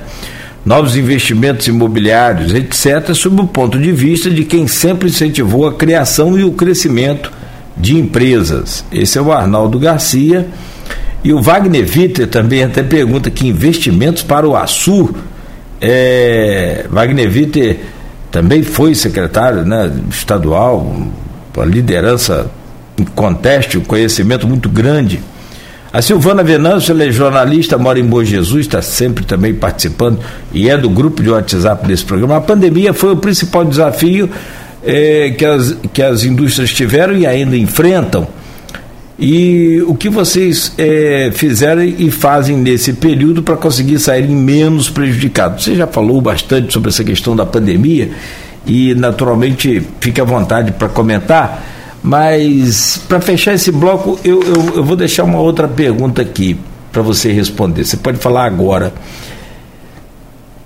É, durante todo o tempo aqui da entrevista, você citou inúmeras vezes o Porto do Açu. É, é possível projetar uma campus desenvolvida que os nossos royalties acabaram. Estão voltando agora, é uma nova fase, são royalties oriundos de uma nova fonte, não é da mesma. O Sérgio Gabriel, inclusive, que teve nesse programa também, falou que Campos já teve o seu, o seu Eldorado e dificilmente terá de novo. É, dá para projetar uma Campos desenvolvida sem o Porto? Ou o Porto hoje para nós é, é tudo que nós temos? Acho que o porto hoje é, é fundamental para a região. Nós temos a, a, a, felicidade de termos um dos maiores investimentos do país aqui hoje, né? E, e que pode melhorar, que pode avançar, mas nós temos um dos maiores investimentos do país hoje, né? Nós temos para a região, acho que estão previstas entre Campos e Macaé 11 termoelétricas para construir isso tudo, para você, ah, mas depois você só tem 200, 300 funcionários operando. É, mas durante a construção são 3 mil funcionários. Né? Voltando, agradecer o Arnaldo, a coisa, o Wagner Vitor. E, e só, só dando, fazendo um adendo, quando eu quero dizer que funciona, quando a SUS veio para o Estado do Rio, que ela não vinha para o Estado do Rio, aí foram vários fatores, Decan, Rio e tal, e que fez que vinha para Campos, o responsável foi Wagner Vitor, quando era secretário. Ele botou o pé no pescoço da SUS e disse, vão vir para o Estado do Rio de qualquer maneira. E quando eu digo. Travou a conexão. Do... Devido, foi um dos responsáveis pela vinda não só da chuva, de outras empresas. Porque ele chegava e dizia: vocês vão de qualquer maneira e eu vou, eu vou achar as condições para você ir. Então, quando eu falo em, em ter boa vontade de resolver, é isso. É, querer, é, Wagner Vitor é, é um exemplo disso. Mas eu acho que o Porto é fundamental. Porque, Está travando sua conexão aí, Lucas. Não sei se Prova. É, agora ele está usando o celular, pode ter sido também alguma chamada que entrou lá e, e travou. É, eu vou refazer essa pergunta, vou fazer um intervalo, vou pedir licença aqui ao Lucas, a você que. É, voltou, né, Lucas? Voltou? Voltou. Para mim não tinha caído, acho. É, aqui, é, aqui travou e ficou com a imagem 1. Eu vou, eu vou te pedir, re, re, re, responde novamente desde o começo. A importância do Porto para Campos. E aí fala de Wagner Vitor, travou tudo aqui para gente, por favor. Ah, não, é, eu estava falando que a importância do Porto hoje é fundamental para nossa região, como setor de, a volta do setor de óleo e gás é fundamental. Nós temos, eu acho que, dois mercados que são fundamentais não só pelo porto, mas pela cadeia produtiva que ele gira em torno disso. Né? Quando você fala no porto, você tá, vai gerar 400, 500 carretas que entram no porto todo dia e saem, e que usam vários serviços aqui na região. Você está falando das empresas que prestam serviço para o porto. Você está falando do emprego que traz recursos cá para dentro. E eu acho que a gente tem que aproveitar. Nós temos a felicidade. Né? Você pega aqui o Espírito Santo, está tentando fazer o porto ali de presidente ainda há vários anos não sai, é uma luta, o poder público está tá tentando ajudar para fazer, mas nós temos isso daqui. Então, assim, eu acho que o Porto realmente é fundamental. Alguns criticam alguma coisa, criticam outra. Eu acho assim que a gente tem que entender, até porque o Porto ele é responsável, sim, de, de trazer é, a questão social, eles fazem, né? É, o ESG hoje é, é uma coisa fundamental para cada empresa, é a gestão, a governança, a ação social, mas o Porto é responsável, acho que o principal que ele está fazendo é dar emprego, é gerar riqueza, fazer com que a economia funcione. Esse é o principal fator e se agregar à região. Eu acho que isso eles estão procurando fazer. Eu acho que o Porto hoje é, é fundamental para a região como setor de óleo e gás. E só fazendo um adendo que eu te falei do Wagner Vitor, quando a Chuvas veio para Campos, veio por causa de Wagner Vitor, porque nós tínhamos de, e, e, estávamos com a área no Espírito Santo, na época estávamos não, na época eu não estava aqui, mas se o Wagner Vitor não tivesse chegado e falar aqui, ó, vocês vão vir para o estado do Rio de qualquer maneira, e aqui nós temos Fundecan, aqui nós temos a de Rio, nós temos isso, nós temos área com preço bom ao real, aqui nós temos incentivo fiscal, aqui nós temos isso, eu você vai vir de qualquer maneira. E eu vou botar chuvas e vou trazer outras empresas para cá. Quer dizer, quando eu falo de, de de boa vontade, é o, é o, é o agente público que age para que a coisa funcione. E ele criou todas as condições. Precisou ir lá na Alemanha conversar com, com o homem lá, o prefeito foi junto com alguém do Estado, para dizer, ó, pode, pode investir que a gente vai apoiar. Então, é, quando eu falo de, de boa vontade, de, ação, de time, é isso, é, é querer fazer que, que a coisa ande, entendeu? E falando do Porto, eu acho assim, é fundamental. Acho que a gente vai ter ainda um crescimento muito grande, a gente que participa das entidades e que ouve né, o que é feito lá no Porto, a gente sabe, eles agora estão partindo para um projeto mais de, de, realmente trazer mais indústria, de fazer funcionar, de, de trazer para aqui coisas que não existem na região. Então, acho que a gente tem, tem tudo para os próximos anos, se, se fizermos dever de casa direitinho, poder público, empresários, entidades, a população, todo mundo se qualificar e procurar, né? porque às vezes a pessoa assim, não, quero fazer uma faculdade. Eu conheço um monte de gente que tem curso técnico ganha mais do que quem fez faculdade. Entendeu? Então, assim, a gente tem que achar, né, o SEBRAE, a, todas as entidades, eu acho que trabalhando em conjunto a gente vai conseguir. Ah, perfeito. Rapaz, meus filhos é que falam. Papai, diploma de faculdade hoje não é nada. Como assim, meu filho? Como que, pelo amor de Deus, não existe isso? Ele falou, não, não é nada em relação à questão de salário.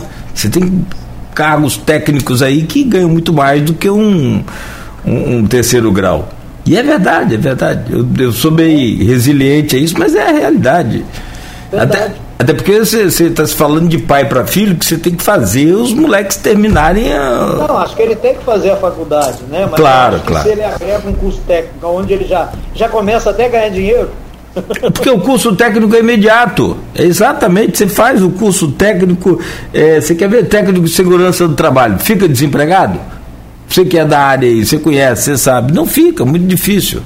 Ô, ô, ô Lucas, são 8h40 eu vou, eu vou fazer o seguinte, eu vou te pedir licença então, eu ia fazer um, um, é, um intervalo durante a queda do, do, da conexão, mas eu aproveitei aqui que você voltou e a gente fechou. Agora tem aqui uma, uma participação aqui, quer ver? Tem várias participações aqui no streaming. É, Leonardo Martins, Martins Castro, ele diz aqui, bom dia. É, Leonardo do projeto Campos contra a Fome. A localidade da Codinha, em Campos dos Goitacazes, é hoje um dos locais mais pobres do município. É um verdadeiro complexo de favelas. Falta saneamento básico, educação, esporte, lazer e cultura. Né? Qual a visão de vocês sobre isso e qual o papel da Codim como indústria na erradicação da pobreza e da fome em nosso, nosso querido município? Você pode falar sobre isso também, Lucas, sem problema algum. É, e aí aqui tem o, o Afrânio Júnior. Como faço para entrar em contato com a associação, Lucas?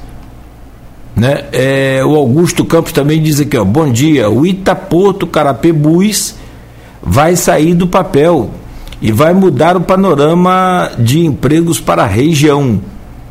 Também está afirmando aqui. Como é que faz para entrar em contato com a, a associação, ô Lucas? Olha, nós temos o, né, as nossas redes sociais, onde a gente até responde por lá, né? Nós temos uma pessoa que cuida do Instagram e do, do nosso Face, mas se quiser entrar, pode entrar em contato até comigo direto, né? 999 000 959.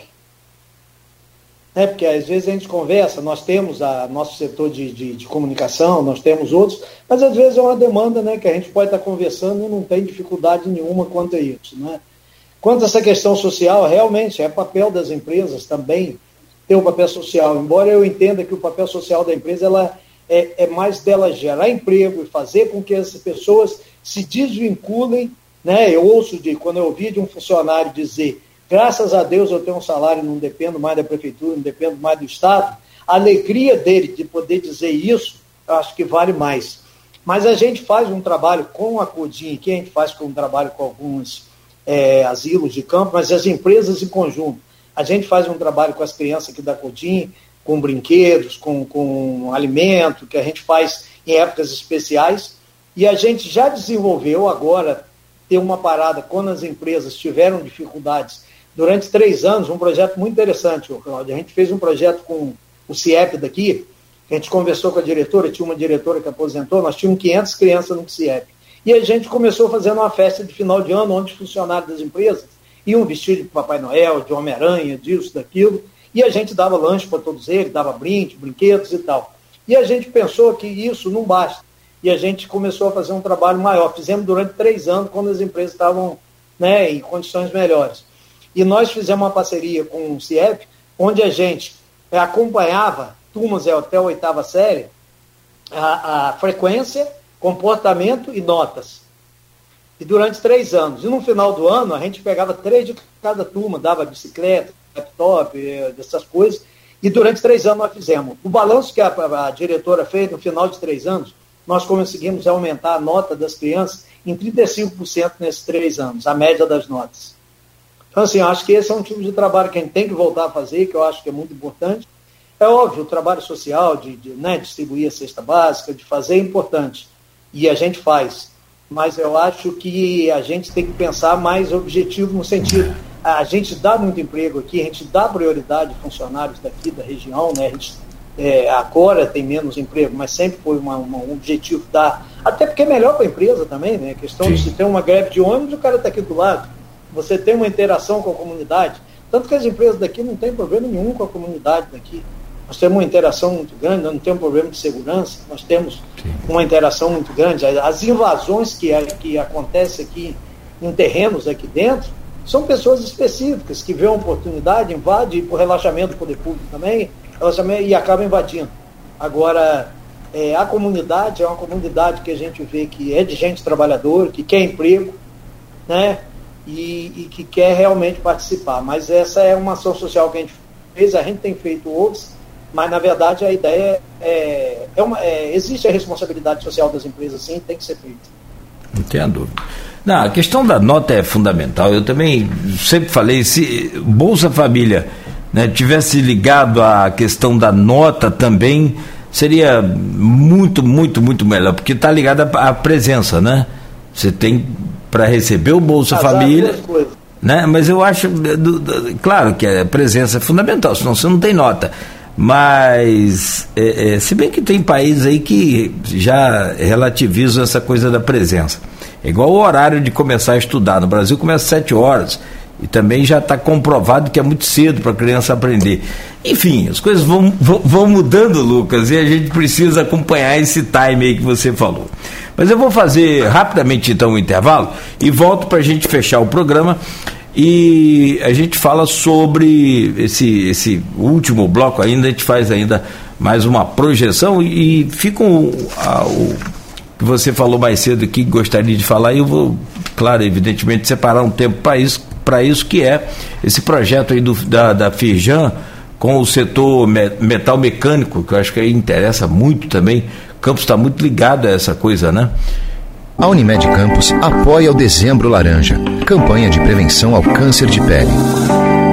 O excesso de sol é um dos causadores deste câncer. Por isso, proteja-se e use protetor solar todos os dias, mesmo em dias nublados. Fique atento a mudanças e manchas na sua pele e visite regularmente o médico. Curta o sol com responsabilidade. Unimed Campos. Cuidar de você. Esse é o plano.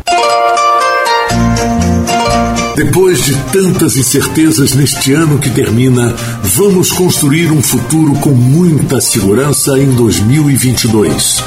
Compre com quem tem experiência e credibilidade no mercado. Lourinho Materiais de Construção. Preço bom, pronta entrega e com qualidade acima de tudo. Lourinho Materiais de Construção. Princesa Isabel com Carlos de Lacerda. A Asflucan encerra mais um ano de muito trabalho e grandes conquistas.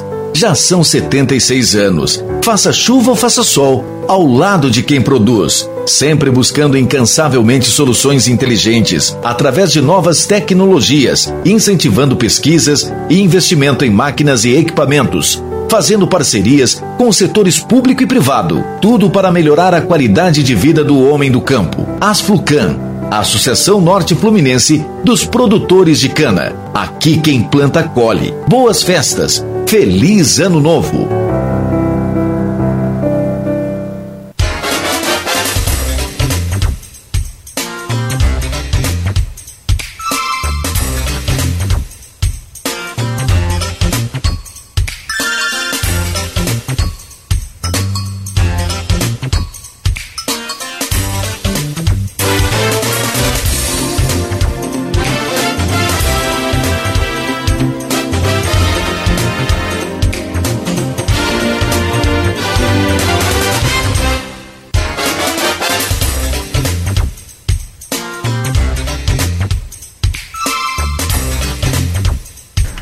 8 horas e 53 minutos e a hora voou nesse programa de hoje, recebendo aqui o Lucas Vieira Filho, presidente da Associação da Industrial do da Codim Guarulhos e também membro do conselho diretor da Firjan. Ô Lucas, é, a gente está conversando aqui no intervalo sobre o fechamento do programa e, e, escolhemos aqui pelo menos dois assuntos e que são extremamente importantes. Um mais curto, mas o outro aqui leva um programa inteiro para falar. Primeiro falar do setor metal mecânico que você destacou e que é grande em Campos, grande no que diz respeito à quantidade e é justamente isso que é a demanda, né? É, as grandes empresas, as grandes indústrias contratam as pequenas para naturalmente é, é, manufaturarem aí os seus produtos. O, o, o, que você falou da Firjan, que eu gostaria então que você destacasse que vai ter, parece que um projeto, por favor. É, a gente tem lá no, no conselho da Firjan, temos o sindicato também, temos uh, né, os membros da, e, e, e, a gente, o Beto Siqueira, né, que hoje é o presidente lá, né, o Francisco, né, a gente chama de Beto, o Francisco, né, ele tem dado uma liberdade muito grande de ação dos conselheiros, de participar, de, de nós hoje participamos lá no Rio de Janeiro, todos os conselheiros de várias, várias comissões, e a gente tem desenvolvido alguns trabalhos. E o setor metal mecânico, o setor de construção civil, que está muito ligado também, alguns outros setores, eles precisam ter uma, né, um, abrir o mercado, ter uma interação maior. E o Porto se colocou à disposição, o Anderson faz parte da, da do conselho da Fijan, de fazer essa aproximação. Então, pensou-se num projeto do metal mecânico, da construção civil, para que possa se aproximar do Porto. Então, o papel, o papel vai ser de, já tivemos reuniões, e, e, a partir dali de juntar o setor de compra com, com, com a Fijan, fazer um evento onde possa estar junto, é, fazer essa aproximação, entender melhor a demanda, entender o que existe em campos de, desses setores, né? E de outros setores que, que, são que depois vão ser feitos também, mas é, aproximar, fazer com que eles conheçam o que existe aqui e a gente possa entender melhor quais são as demandas existentes para que a gente possa desenvolver. Esse é um trabalho que e aí a Fijan vê qual tipo de mão de obra precisa formar para apoiar essas empresas que vão estar lá, é, entender quais são as qualificações, e aí tem Sebrae, tem o setor da Fijan que, que faz as qualificações, nós temos que estar junto com isso, e junto com o poder público, e depois nós vamos chamar o poder público para entender, tá? Mas a gente quer, vai fornecer para o porto, a gente está fornecendo, mas a gente tem uma dificuldade da questão do imposto, a gente tem uma dificuldade da questão burocrática, que, que agora a prefeitura vai poder fazer junto com a gente para isso? O que, que o Estado vai fazer? Acho que esse é, é, é, é o projeto que a gente está desenvolvendo. como pensar é, é, no futuro da indústria com a inovação tecnológica. Agora mesmo eu conversava com o Abdul Nasser, é, ele é, presidente do SESCOB, o Sistema de, de Cooperativa, né, um negócio fantástico, extraordinário que é o cooperativismo, e ele falando dos bons exemplos de campos, também no cooperativismo, tem grandes indústrias, ah, o exemplo maior talvez a Coagro, a Unimed, aqui a cooperativa Norte Saúde, que presta um serviço extraordinário de saúde, e que é aquilo que você falou, o setor produtivo do porto, né? É, saúde é, é, um, é uma demanda gigantesca para o porto, né? Não tem, acho que nem tem limite para essa coisa. E aí eu te pergunto, como é, é, é pensar e projetar essa, esses, esse, diante desses desafios da tecnologia, por exemplo, como você tem um exemplo aqui que o, o Abdul falou, que é a Dominus está investindo em impressora de, de comida. Impressora de comida. Impressora de comida, eu fiquei meio que perdido na situação. E ele falou: Não, você deve ter em casa uma impressora de comida. Eu falei: Como? Ele falou: Essa cafeteirazinha moderna, agora que você bota o, o refilzinho, aquilo é uma impressora de comida. Então, essa, a, a Domino's é a maior pizzaria do mundo, né? sistema de franquia de maior pi, de pizzaria do mundo. Como é que é projetar essas empresas com essa tecnologia para o futuro, esse desafio? O, o Cláudio, eu entendo de, de duas maneiras, tendo a visão, eu digo, da, das empresas, da indústria, do setor de serviço, né?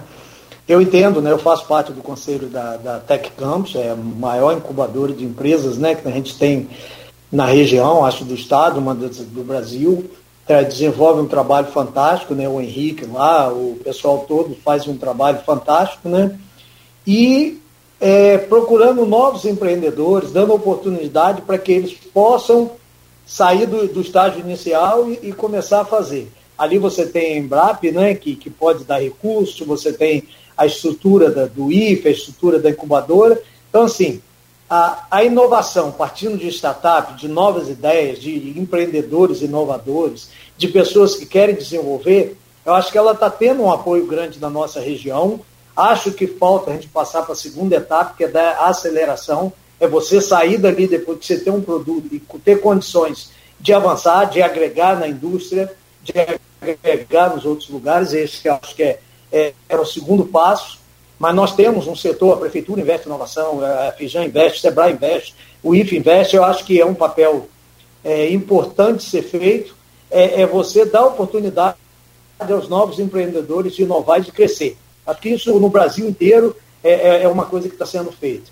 Mas tem um outro lado que eu entendo, que é a gente fazer com que as empresas chamadas tradicionais, as empresas que estão instaladas, as empresas que sustentam o país hoje, que na verdade o que sustenta é que está aí atual, se ela está inovando ou não, se ela está, ela, ela, é o que sustenta o país hoje, né? A economia funciona por causa dessas empresas, que elas possam inovar. E esse eu acho que é um desafio maior. Eu tenho falado muito isso nessas reuniões. Eu acho que o nosso desafio maior é fazer com que as empresas que, geram riqueza hoje possam inovar para não morrer ou que possam crescer para alcançar novos mercados, né? E, e eu acho que isso é muito interessante, a gente perceber isso. Porque se a empresa não inova nos seus processos, alguma não inova nem nos seus processos, né? o processo do dia a dia, de usar mais a TI, de usar isso, de usar aquilo que a gente tem, tem isso. Então, a gente tem que inovar. Mas eu acho que a gente tem que inovar nossos produtos. Tem um exemplo que eu uso, né? Gilberto está tá vendo aqui, que eu já vi que ele. Gilberto Sebrae, que foi do Sebrae, né? Mandando um abração ao Henrique também.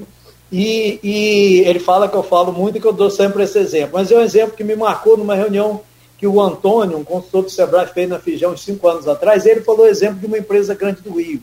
Uma empresa com mais de 50 anos, que ela fabricava ganchos para o setor de petróleo, para o setor de, de, de logística. Né? Você tem que ter um gancho para você pegar a carga e botar no navio para fazer. Só que aquilo, a venda foi diminuindo, foi diminuindo, foi diminuindo, e o filho do dono, eh, você tinha opção, ó, oh, eu já estou velho, já estou coisa, meu filho, coisa, eu vou fechar a empresa. Não, pai, nós temos que mudar a empresa para que ela a companhia não precisa parar de fabricar gancho, só que a gente tem que fabricar um, um que se adequa ao novo mercado. E aí foi para a incubadora, foi para coisa, desenvolver um gancho onde você, a hora de pegar, você já pesa junto, você já faz um monte de coisa, botou um chip e tal. Hoje, essa, esse produto já é vendido para os Estados Unidos, já está lá, já abriram uma, uma fábrica lá, lá fora. Então, quer dizer, ele não precisou mudar o produto, a fábrica dele, não, não, mudou a concepção do que ele fazia, mas ele inovou dentro daquele próprio produto que ele tinha. E se adequou ao mercado para que ele pudesse dar uma nova é, cara ao produto antigo que ele tinha. A gente vê isso no dia a dia, né? Você vê carro, a combustão está acabando, você tem que partir para o carro elétrico, você tem. Então, assim, acho que o maior desafio das empresas hoje, pequenas, médias ou grandes, é como você entrar nesse novo mercado de tecnologia, como você fazer inovação dentro da sua empresa é, com seu produto, adaptando ele ou mudando para um produto que seja afim, mas que você é, consiga fazer com que o mercado né, enxergue ele de uma outra maneira, com inovação, é um desafio muito grande. Você tem que mudar o conceito dos funcionários, o conceito dos gerentes, mas tem que começar por cima com o conselho do, do empresário. Quando ele muda e ele quer implantar isso dentro da empresa, é, é mais fácil conseguir fazer. Né? Porque você. E não tem jeito. Eu digo que uma empresa como que produz é, tubos para petróleo, você não vai conseguir tirar o petróleo do fundo do mar e botar cá para o teletransporte. Você vai precisar do tubo, correto? Agora, esse tubo pode ser um tubo que só transporta petróleo? Ele não tem que ter uma inovação onde ele pode ter, ver a temperatura, ele pode identificar problemas, onde ele pode identificar o tipo de material dele pode ser diferente, a forma de fazê-lo pode ser diferente. Então, assim, eu acho que o desafio maior para o empresariado é você mudar aquilo que está instalado, alguns que estão dando certo, outros que não, e você fazer inovação em cima disso. Acho que é um desafio maior do que você começar porque o jovem, o empreendedor, o empreendedor que, que é jovem e que é empreendedor, ele já é empreendedor por natureza. Né? Ele vai arriscar, ele vai fazer, ele vai buscar novas tecnologias, ele está com a mente aberta para isso. Até porque até para a nossa geração, né? eu sou mais velho que você, mas a nossa geração é, é, mais difícil você, na sua empresa, você entender a tecnologia, você aceitar e você dar oportunidade para que alguns venham mais jovens e façam aquilo que tem que ser feito. E que a gente se insira dentro desse contexto. Né? A gente precisa, acho que é um desafio grande para o setor público, né? no setor público, para o setor empresarial, para as rádios, para a TV, para todo, todo mundo.